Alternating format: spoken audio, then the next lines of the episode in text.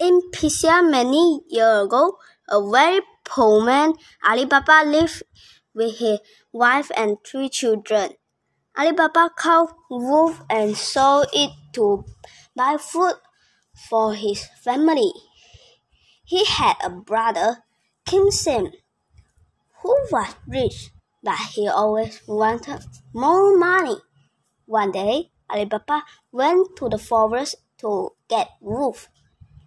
There he saw forty will beg for treasure outside a cave with a long rock door. Suddenly, the latter raised his, his arm and said, Open seal them. The man went, went into the cave and a little later came out out the bags.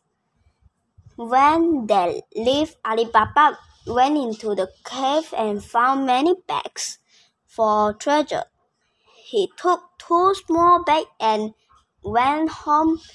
He to- took his wife and his brother Cassim about the cave. cave. Cassim wanted some for the treasure too. So he went to the cave, asked his fellow his bags. He said, I'm the rich man in the town. When he was re- re- re- ready to leave, he can't remember what to say to open the door. He called Get up, and later the throne found him.